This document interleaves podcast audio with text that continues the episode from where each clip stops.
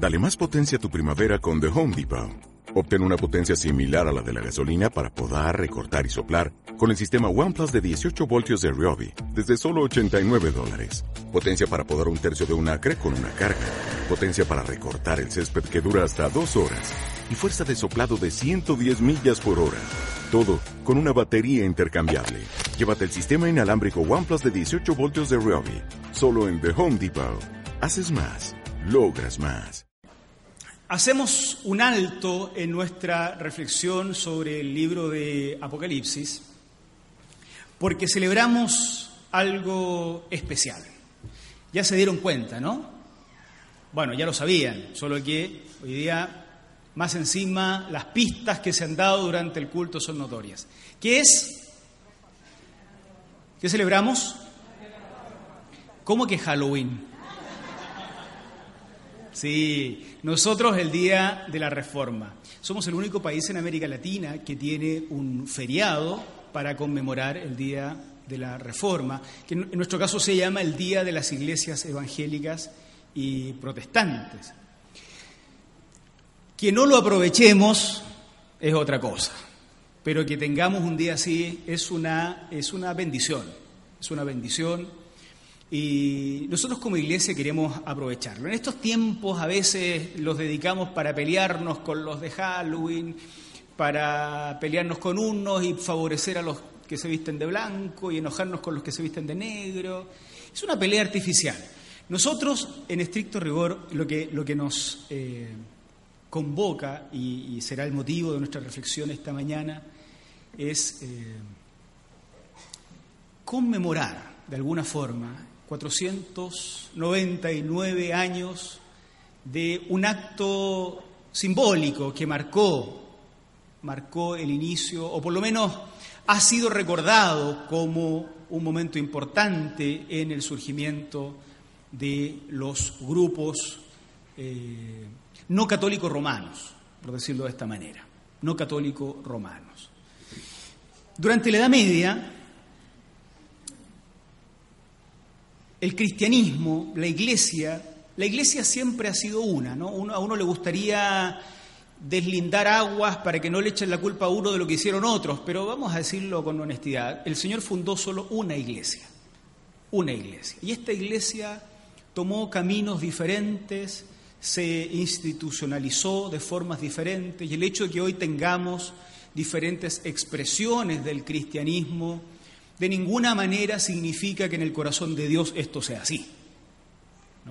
Ahora, esto tampoco significa que podamos borrar la historia solo porque nos pusimos ecuménicos o porque nos pusimos buena onda.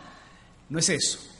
Pero hay que seguir pensando que lo que funda Jesucristo es una iglesia. Y no es la iglesia evangélica, y no es la iglesia católica, y no es la alianza cristiana y misionera, con todo lo buena que es la Alianza Cristiana y Misionera. Pero no es eso lo que funda. Ninguna de estas corrientes, ni el protestantismo, ni el catolicismo, ni el mundo ortodoxo, ni el mundo pentecostal, ninguna de estas corrientes son esenciales al cristianismo. Algún día van a desaparecer todas, probablemente. Y se levantarán nuevas formas de vivir la única iglesia de Jesucristo. ¿no? De todas formas, las diferencias que nos separan son diferencias que nos separan por algún motivo, tampoco son diferencias eh, baladíes, sino que nos separan por algún motivo y estamos muy contentos de ser evangélicos y quisiéramos que todo el mundo fuera cristiano en versión evangélica, pero no todo el mundo lo es. Y eh, durante la Edad Media, esta corriente principal de la Iglesia de alguna forma se había convertido en la tutora de todos los saberes, los científicos, por cierto, los filosóficos, y los teológicos. La teología, la madre de las ciencias en esa época, estaba dominada, tutoreada por eh, el pensamiento religioso o por la gran iglesia, cuyos representantes eh, administrativos y eh, oficiales estaban en Roma, el Papa y los obispos, por cierto. Lo que empezó a pasar en el siglo, en, el siglo XV, más o menos, y que va marcando de alguna manera el fin de la Edad Media, es una forma de pensar en la que se empieza a sospechar que el cristianismo, que la religión, no lo sabe todo, que hay áreas del funcionamiento de la vida donde la Iglesia no tiene especialistas. Y empieza la religión a marginalizarse,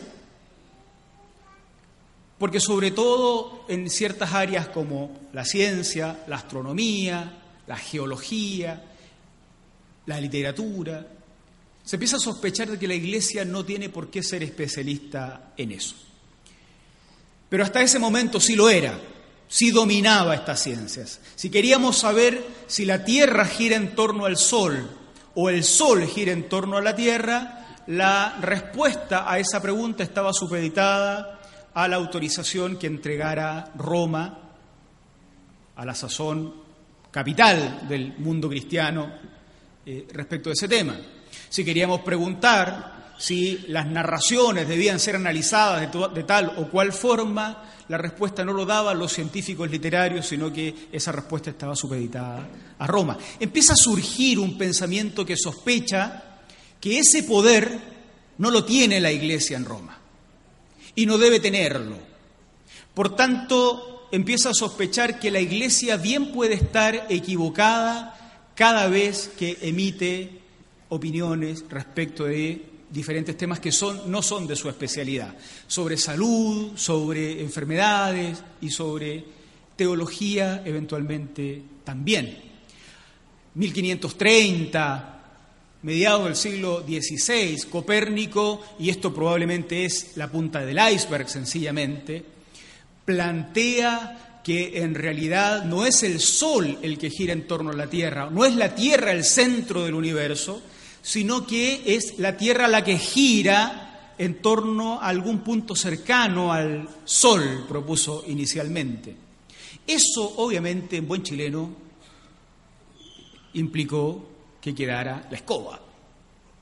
¿no? no sé si eso será buen chileno, pero se entiende, ¿no? En buen latinoamericano, quedaba la escoba. Porque la iglesia era la que tenía que determinar qué cosas eran ciertas científicamente y qué cosas no. Y aparece este astrónomo polaco diciendo que en realidad esto que se ha enseñado siempre, Biblia en mano, porque vieron ustedes que la Biblia era la que decía que en la Tierra el sol se movía, el sol se ponía, y esto que la Biblia decía entonces, eh, y que había sido de alguna manera respaldado por la Iglesia, era un error científico. La punta del iceberg, digo, porque eso que pasó con Copérnico en 1530, 1500, entre el 30 y el 40, pasó con muchas otras ciencias. Ese era el escenario. Por supuesto, hubo otros cristianos en, torno a este periodo y en el plano de la teología que ya se habían atrevido a eh, levantarse en contra de la interpretación que hacía Roma sobre diferentes temas. Hoy día ustedes escucharon a, de Juan Wycliffe. Estando prohibida por Roma la traducción de la Biblia a otros idiomas, porque solo se leía en latín, Wycliffe se atrevió a traducir una porción de la Biblia al inglés. Juan Hus, Pedro Chelsiki, una serie de cristianos católicos de la época, católicos digo por diferenciarlos de alguna manera, porque en realidad era una sola la iglesia en ese tiempo, al no haber protestantismo tampoco hay catolicismo, es solo una iglesia, pero cristianos a los que se conoce normalmente como pre-reformadores, personas que ya reflejaban un descontento bastante amplio en el sentido de que la iglesia no puede pronunciarse sobre todos los temas que se le antoja. En ese marco, en ese marco, en 1517, un profesor alemán, monje agustino, profesor de Sagrada Escritura, siguiendo el pensamiento de muchos otros que estaban antes que él, llamado Martín Lutero este, decide que era momento de hacer público un debate en el que él ya estaba metido internamente y en el que estaban metidos muchos otros. Sus estudios de Sagrada Escritura le habían llevado a pensar que la enseñanza oficial de la Iglesia no concordaba plenamente con la enseñanza que surgía de un estudio razonado y racional de la Sagrada Escritura. No cuadraba la enseñanza de la Escritura, que él sí podía leer, porque la Escritura estaba traducida al latín, pero también él podía leerla en griego y en hebreo, y se daba cuenta de que la enseñanza que se comunicaba por las vías oficiales de la Iglesia no cuadraban con las que él sus estudiantes y sus colegas descubrían en la Sagrada Escritura. Surge el problema de entonces, ¿quién tiene la última autoridad? ¿Las autoridades de la Iglesia o la Sagrada Escritura? Un conflicto. Porque si decimos las autoridades de la Iglesia, habría que decir, bueno, entonces, ¿de dónde sacan su autoridad las autoridades de la Iglesia? de la Escritura. ¿Y cómo justifican su autoridad si su enseñanza es contraria a la Escritura? Por otro lado, si decimos de la Escritura y el 90% de la población no puede leerla porque está en latín, el idioma de las clases intelectuales, ¿cómo entonces ponemos la Biblia en las manos de las personas o cómo esperamos un debate amplio si la gente no lee la Escritura?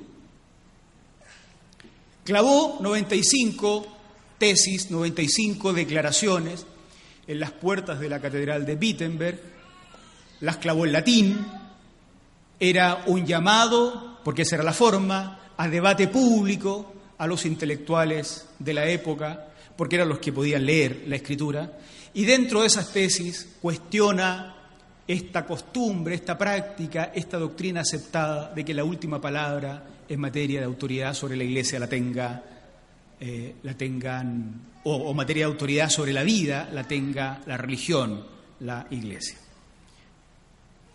Ese acto ha sido considerado como el inicio de la Reforma Protestante, pero como ustedes lo vieron acá, por supuesto, el descontento que había era un descontento que llevaba varios siglos. Siempre hubo en la historia de la Iglesia cristianos que eh, teniendo acceso a la escritura, eran minoría, cuestionaban las directrices que venían desde la estructura oficial porque consideraban que no cuadraba con las sagradas escrituras. Pero en este momento esto se, eh, manifestó de forma política, un montón de personas, líderes políticos, filósofos, humanistas, personas que buscaban emanciparse de la Iglesia Católica, aprovecharon el movimiento reformador para sumar fuerzas y por fin eh, liberarse de, esta, de este yugo que la Iglesia imponía al, a la razón, al pensamiento.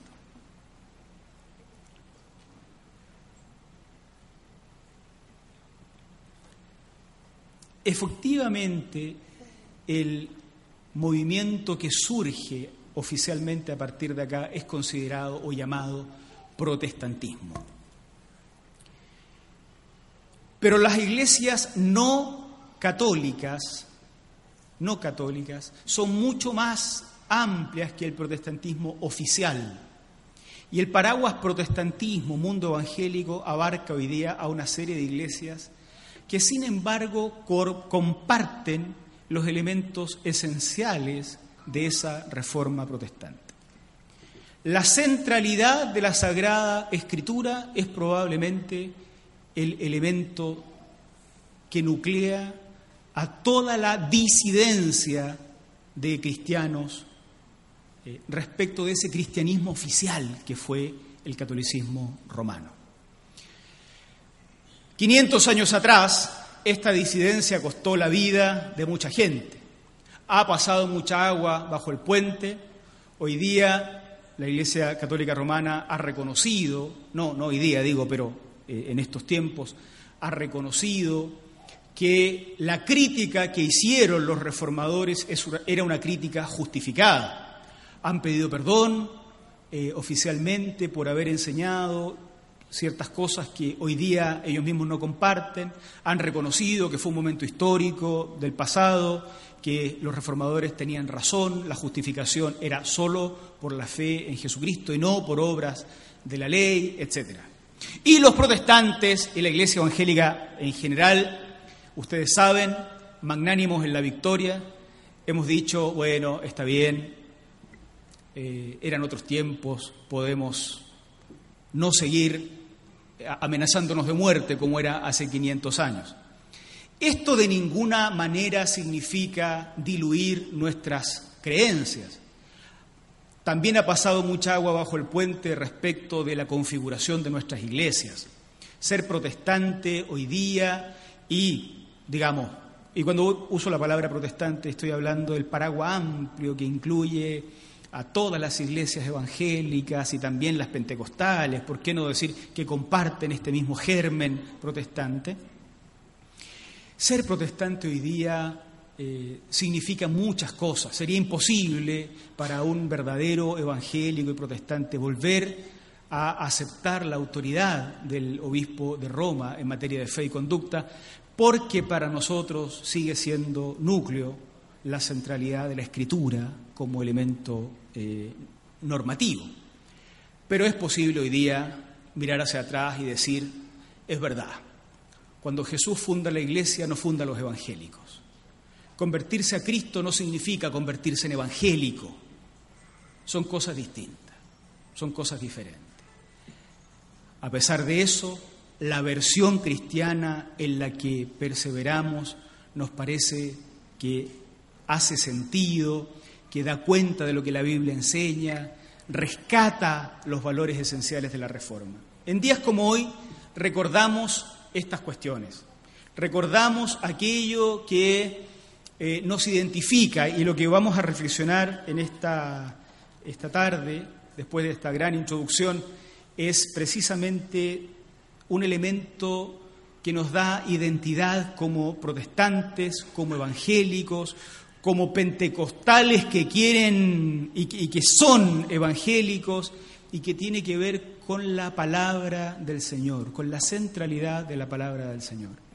En la medida que vayamos avanzando, ustedes se van a dar cuenta la razón del énfasis que le damos al estudio de la Biblia, el énfasis que le damos a la, predicación, a que el canto sea un canto con contenido, eh, tiene que ver con con ser evangélico precisamente.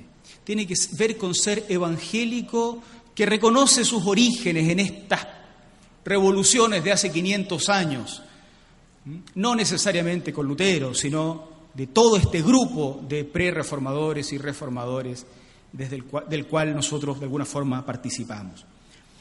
Hay un texto en Segunda de Pedro, desde el capítulo, el capítulo 3, versículos 11 en adelante.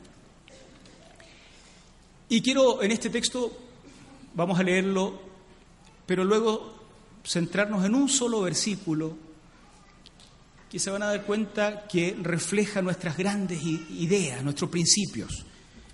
Segunda de Pedro, capítulo 3, versículos 14 al 18. Por eso, amados, estando en espera de estas cosas, procurad con diligencia ser hallados por Él sin mancha e irreprochables, en paz. Y tened entendido que la paciencia de nuestro Señor es para salvación, como también nuestro amado hermano Pablo, según la sabiduría que le ha sido dada, os ha escrito, en casi todas sus epístolas, hablando en ellas de estas cosas entre las cuales hay algunas difíciles de entender, las cuales los indoctos e inconstantes tuercen, como también las otras escrituras, para su propia perdición. Hasta acá, vamos a leer hasta acá. Nos centramos en este verso, en el 16, en casi todas sus epístolas de Pablo, hablando en ellas de estas cosas, entre las cuales hay algunas difíciles de entender, las cuales los indoctos e inconstantes tuercen como también las otras escrituras, para su propia perdición. La segunda epístola de Pedro, hablando sobre cosas que escribe Pablo. Bien, hay tres puntos, tres elementos que son los que quiero dejar con ustedes en este día de conmemoración, de celebración, en este día especial. Primero, la escritura contiene cosas difíciles de entender, entre las cuales, de todo lo que escribe Pablo, hay cosas que son difíciles de entender. Cualquiera que estudie responsablemente la escritura hoy reconocerá que en la Biblia hay cosas difíciles de entender. El hecho de que nosotros podamos ir a la librería y comprar una Biblia en castellano, el lenguaje antiguo, el lenguaje medio, el lenguaje actual, el lenguaje chilensis o latinoamericanense o lo que fuere, nos hace pensar que la Biblia es una cosa fácil de leer. Uno tiende a perder de vista que estamos leyendo un texto que tiene en sus escritos más tardíos dos mil años de diferencia con nosotros. Un texto que pertenece a otra cultura, que tiene otros eh, chistes, otro humor, otros dichos populares, que si no los entendemos como dichos populares, como figuras retóricas, como elementos poéticos, podemos interpretar cualquier cosa.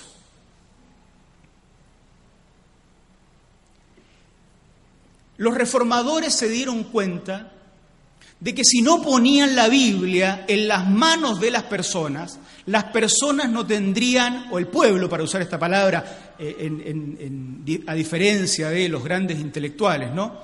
El pueblo no tendría cómo contra, cómo confrontar la enseñanza oficial con la palabra del Señor. Porque una Biblia en latín no servía porque solo leía en latín los mismos que estaban en esa otra vereda de los que enseñaban oficialmente una doctrina con la que algunos otros estaban en desacuerdo. Había que poner la Biblia en las manos del pueblo y para eso había que traducirla a los idiomas vernáculos. Y así se traduce al inglés, al alemán, tiempo después al, castellano. y se pone la Biblia en las manos del pueblo. Pero ese pueblo empezó a olvidarse, después de 500 años, de que siempre hubo cosas difíciles de entender. No es cuestión de agarrar un texto bíblico y citárselo a alguien para que se calle, para que se porte bien, para que se saque el aro, para que se ponga falda o lo que fuere. Entender la Biblia no es solo saber encontrar el versículo donde aparece la palabra clave. Ya en la época en que se escribe el Nuevo Testamento, el escritor de Segunda de Pedro le dice a su gente, Pablo, el hermano Pablo, se refiere al apóstol, ¿no?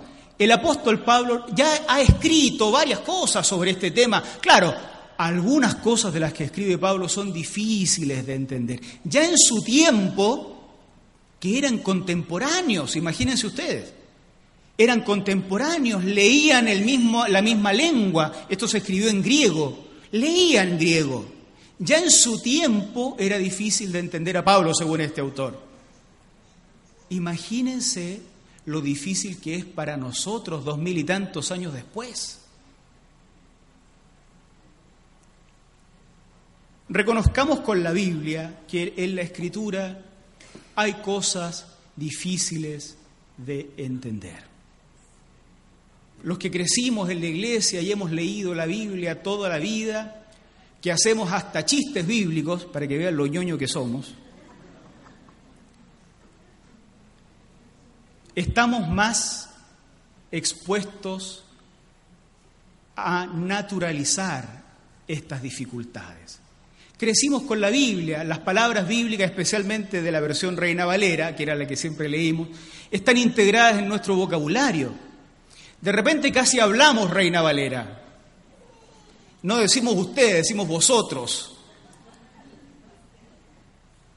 Hemos naturalizado tanto el uso de la Biblia que se nos olvida que había cosas difíciles y creemos que son todas fáciles. Y cometemos serios errores en la interpretación de la Biblia por no acercarnos a ella con el debido respeto. Primero, entonces, en esto de que la palabra de Dios es para nosotros la única autoridad y nuestra interpretación racional de la escritura es la que debe manejar nuestras conciencias, no la imposición de un obispo, ni de un papa, ni de un pastor, ni de una estructura eclesiástica, sino la comprensión racionalizada de la escritura, en esto, primero, recordemos que hay cosas difíciles de entender en la Biblia. Segundo, es posible torcerlas, las cuales los indoctos e inconstantes tuercen o tergiversan. Siempre ha sido posible tergiversar la escritura. En la época en que fue escrita originalmente, que es cuando se están escribiendo estas epístolas, y la segunda de Pedro dice que ya en ese tiempo estaban calentitas las epístolas de Pablo y ya era posible tergiversarlas. Imaginen nomás lo que pasa dos mil años después. Siempre es posible tergiversar las sagradas escrituras. Esa es la sospecha inicial de los reformadores. Estas autoridades eclesiásticas tendrán todos los galardones habidos y por haber, tendrán todos los galeones, tendrán todas las piochas, tendrán todas las jinetas, ¿se entiende lo que digo? Y los títulos, pero la escritura siempre es posible tergiversarla.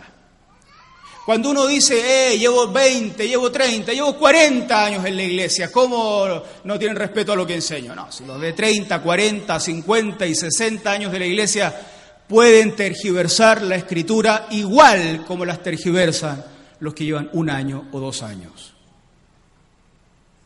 Siempre es posible tergiversar las sagradas escrituras porque en la escritura hay cosas difíciles de entender. Siempre. Tercero, ¿Quiénes son los que tergiversan la escritura? Miren el texto que está, que está proyectado. Entre las cuales hay algunas cosas difíciles de entender, las cuales los indoctos e inconstantes tuercen. Los que tergiversan la escritura son los indoctos o los que no tienen instrucción y los inconstantes. ¿Qué ganas dan de que aquí dijera que la escritura la tergiversan los que son poco carismáticos? Porque uno podría decir, me pongo carismático y ya no puedo ser acusado de tergiversar la escritura. ¿Qué ganas dan que dijera que la escritura la tergiversan los que oran poco? Entonces uno dice, me pongo a orar, o yo soy de los que ora mucho y no tergiverso la escritura. Pero los que tergiversan la escritura, fíjense ustedes que quiénes son. Los que no son instruidos y los que son inconstantes. Seas carismático, que ores mucho, que disfrutes los cultos como el que más, el que grita los aleluyas más fuerte de la iglesia, el más activo en repartir los tratados en la calle y aún así puede ser indocto e inconstante y por lo tanto tergiversar la Sagrada Escritura. Algunos católicos tienen razón cuando dicen los protestantes le pusieron una Biblia en la mano a cada persona pero no enseñaron a interpretarla. Y a veces eso es verdad. A veces eso es verdad. Porque es posible tergiversar la escritura. De las mejores intenciones, queridos, han surgido las doctrinas evangélicas más esclavizadoras, más segregadoras, más angustiantes. Son iglesias evangélicas y no católicas las que se enriquecen, o pseudoevangélicas, salvemos la dignidad, las que se enriquecen con los dineros de los feligreses. Son pastores y líderes evangélicos los que construyen mansiones a costa de los diezmos y las ofrendas de los hermanos en la iglesia. No le podemos echar la culpa a la iglesia católica de estas cuestiones. Los católicos tienen sus propias culpas y habrán de rendir cuentas a Dios. Pero son iglesias que han dicho que tienen la Biblia en la mano y le compran una Biblia a todo el mundo los que la tergiversan. No porque canten mal, no porque canten poco, no porque tengan cultos aburridos, sino porque son indoctos y porque son inconstantes, poco instruidos. Me explayo un poquito en esto, queridos hermanos y hermanas. Cuando las iglesias evangélicas, las históricas, las de ese protestantismo clásico y otras, llegaban a nuestros países, la preocupación más grande era que todo el mundo pudiera leer y escribir. La razón era obvia. ¿Cómo le van a poner la Biblia en la mano a alguien que no sabe leer ni escribir? No sirve de nada, porque la Biblia no entrega buena suerte. Tú puedes abrazar la Biblia y ponértela como un casco y no se te va a pegar el contenido, hay que leerla. Y si no sabes leer, no hay forma de escudriñar la escritura, no hay forma. Así es que lo primero que establecían estas iglesias eran colegios. Algunos de los colegios más importantes de nuestro país tuvieron matriz protestante, el Santiago College, por ejemplo, pero otros más. Matriz protestante. Porque la preocupación era, enseñemos al pueblo, voy a seguir usando esta palabra, ¿no? Enseñemos al pueblo a leer. Por eso hay pocas cosas tan evangélicas como luchar por una mejor educación. Si no hay peor daño a la fe cristiana que impedir a los ciudadanos de nuestros países construir un pensamiento crítico, agudo, pensante. No hay peor daño. Nos aseguramos la destrucción de la iglesia si tenemos malas escuelas, malas universidades, malos lectores, y a veces las iglesias evangélicas somos funcionales a un sistema demoníaco que aparta a las poblaciones de el mejoramiento cultural.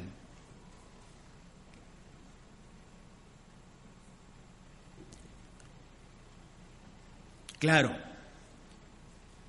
de lo que se trata es de ser creyentes con un pensamiento crítico.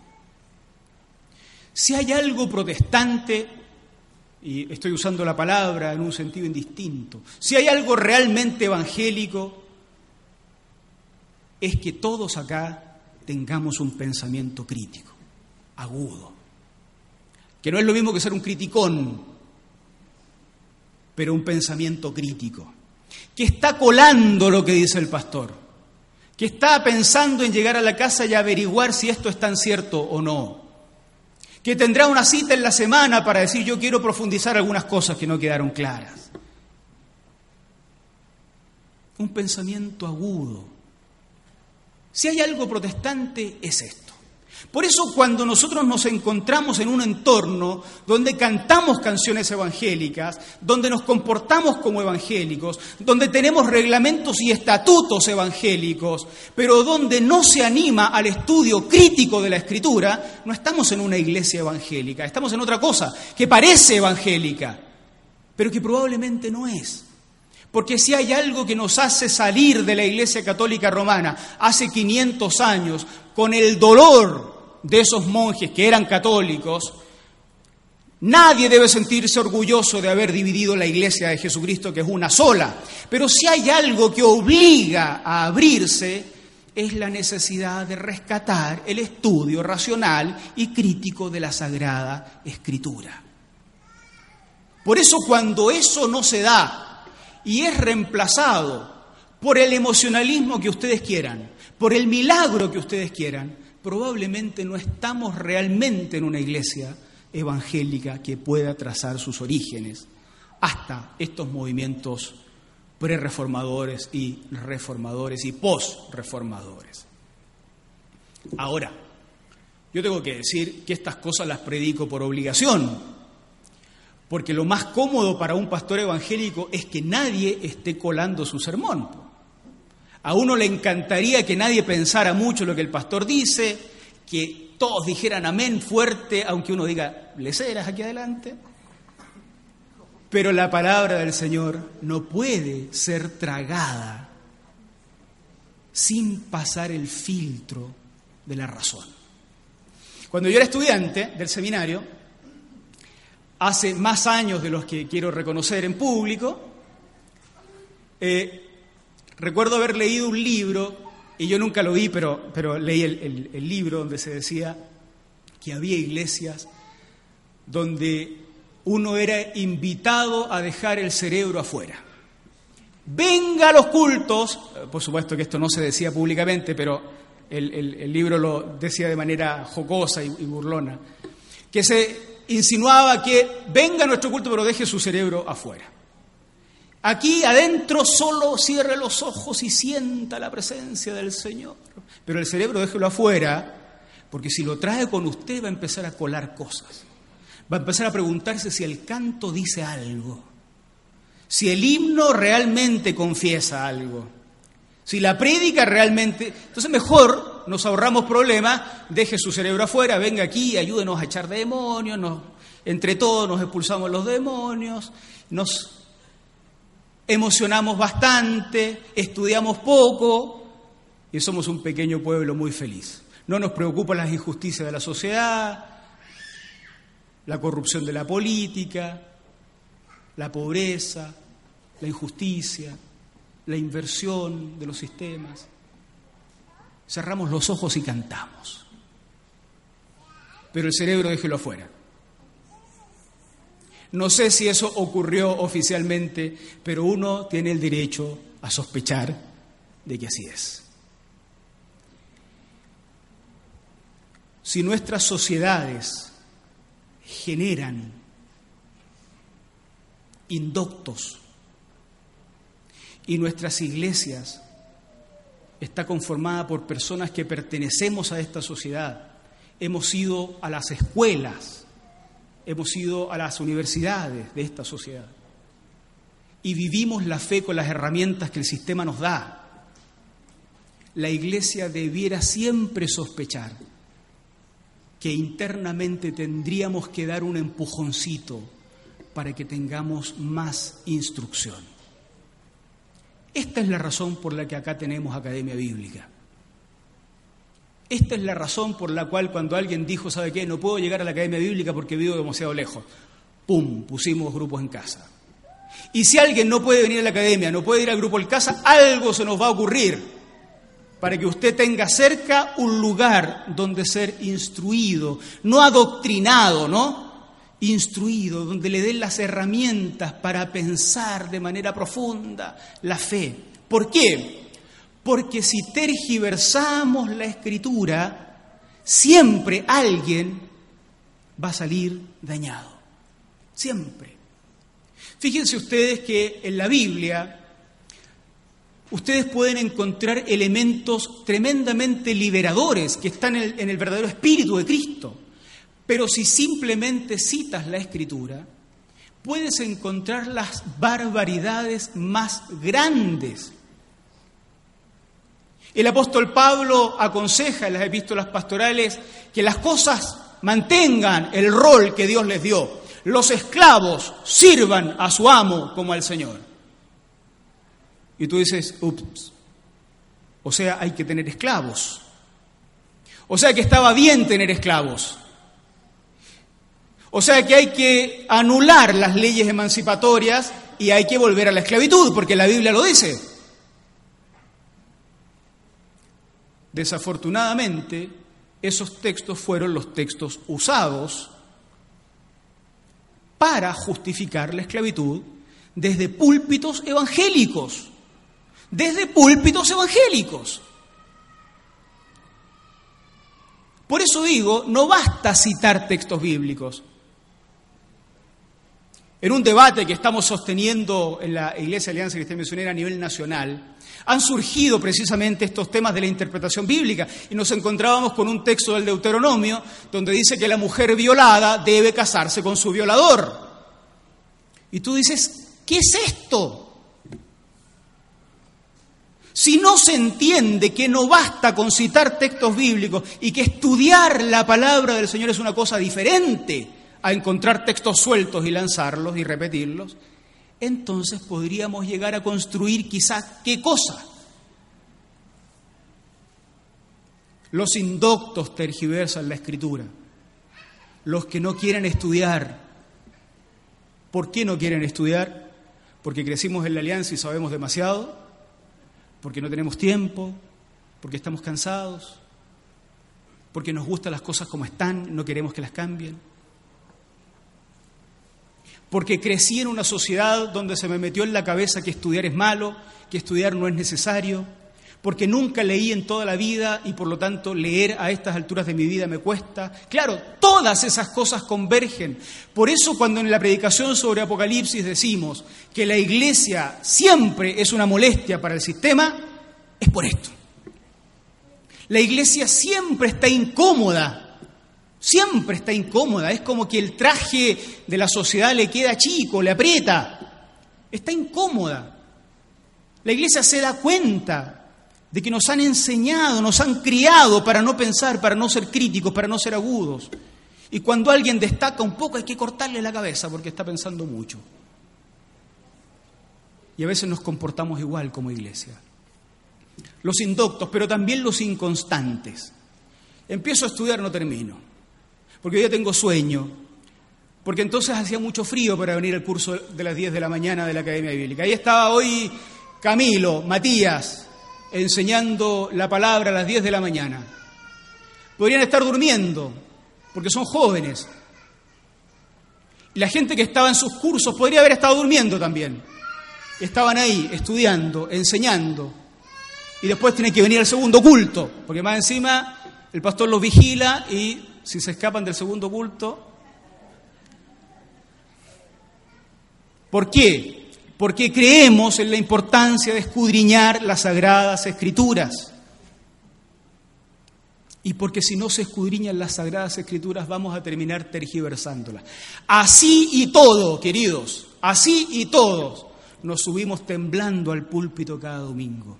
Nuestros profesores se suben temblando a dar sus clases. Oran por semanas para, para que Dios los ilumine, los bendiga, estudian, consultan.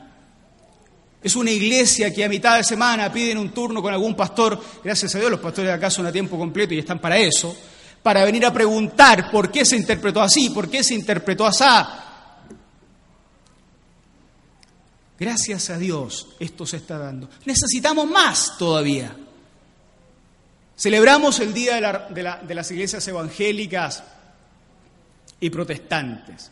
Conmemoramos la reforma, entendiendo que ese acto simbólico de las tesis fue solo algo extraordinario dentro de algo muy, muy eh, generalizado en algunos círculos. Pero no celebramos para no tomar acciones hoy día.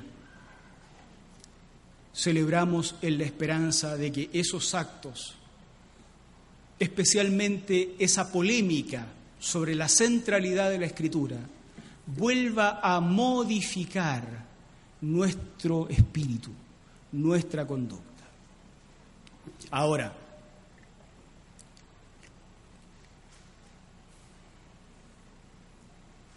que es complicado conversar con alguien que es crítico, sí, nada lo deja tranquilo. ¿Les ha pasado? A los papás con sus hijos, sí, no lo digan fuerte. Sí, claro que sí. Aplaudan eso. Gracias al Señor cuando alguien nos cuestiona. Significa que no deja el cerebro afuera, que lo tiene bien puesto, que lo está usando, que está leyendo, que está siendo agudo. Y en este punto de la, de la escritura, esto es una cuestión fundamental, fundamental. No seremos las iglesias más grandes, porque en una sociedad donde se nos anima a no pensar, cuando las iglesias obligan a pensar, no siempre se llenan, queridos. Pero sí habrá acá un espacio para todo aquel y aquella que quiera repensar una y otra vez la fe, agarrar los textos que leyó toda la vida y mirarlos desde el otro lado y darse cuenta de que tenían una raíz que no habían visto nunca y que tenían una profundidad preciosa. No sé si a ustedes les pasa, pero a mí me pasa con el Apocalipsis.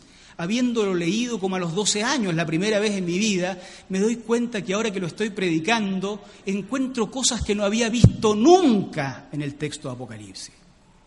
Nunca. Yo creo que tiene que ver con que en el espíritu protestante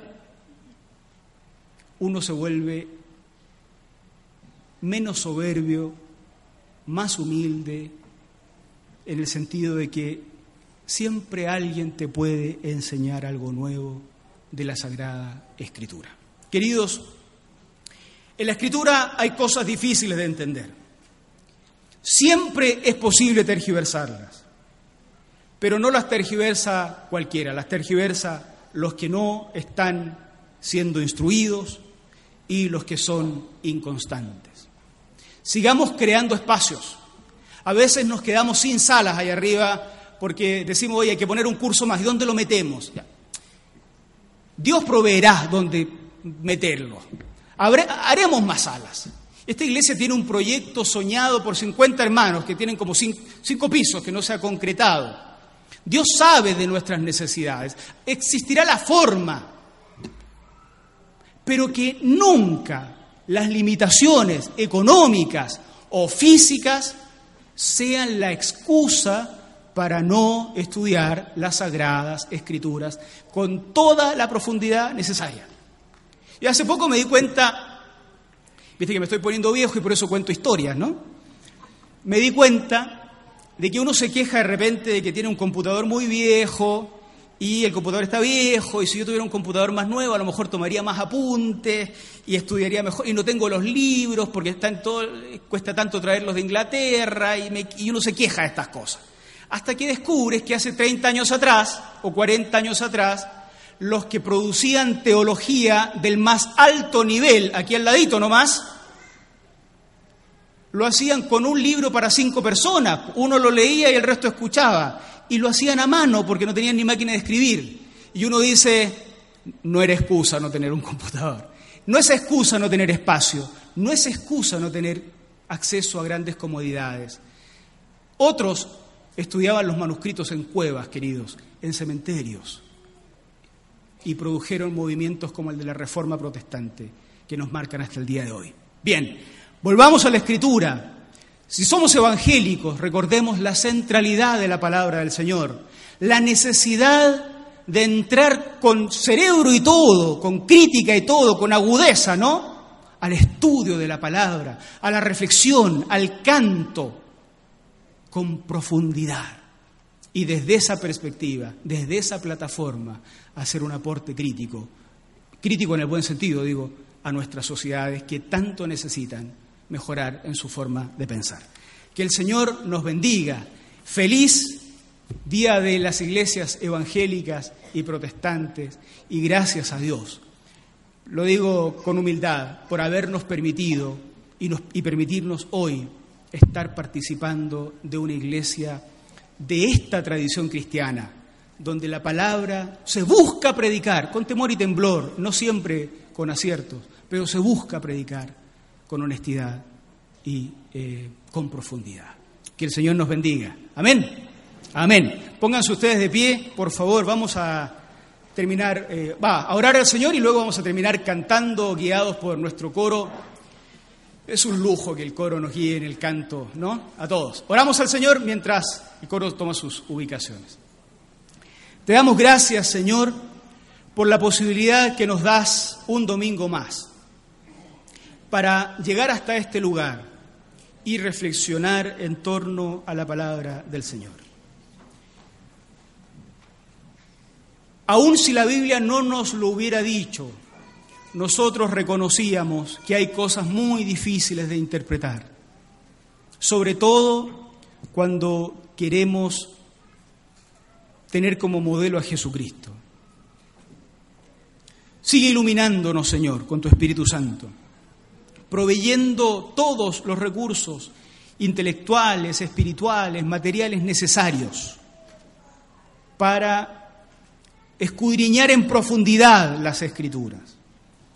Te damos gracias por todas las cosas que tenemos, tantas comodidades, y aún te damos gracias por las cosas que todavía no tenemos, esos espacios soñados que todavía no tenemos, pero que tú ves que necesitamos y si los necesitamos los proveerás. Te damos gracias, Señor, porque nos permite ser una iglesia que busca ser un faro en estos tiempos. Bendícenos a nuestros hermanos y hermanas que en un día como hoy están probablemente predicando algo similar a nosotros, recordando la centralidad de la Escritura. Señor, tantos murieron para que tengamos una Biblia en la mano, para que la tengamos en nuestro idioma. Ayúdanos, Señor, a que escudriñemos las Escrituras con la profundidad necesaria, Señor. Gracias por las habilidades que ya nos das Potencialas con el Espíritu Santo. Pero aquellas capacidades que no tenemos y que son necesarias para escudriñar las Escrituras, otórganoslas tú, Señor. Que Cristo sea glorificado, que solo a Dios sea la gloria y que tu palabra siga edificando nuestras vidas. En el nombre de Jesús. Amén. Oh, oh, ¿Necesitas ayuda? En O'Reilly Auto Parts te ayudamos. ¿Necesitas algún consejo? Te aconsejamos. Nuestros profesionales en autopartes están siempre disponibles para ayudarte a encontrar lo que necesites. Excelente servicio al cliente es solo una de las ventajas que ofrece O'Reilly Auto Parts. Los profesionales en autopartes. Oh, oh, oh, O'Reilly Auto Parts.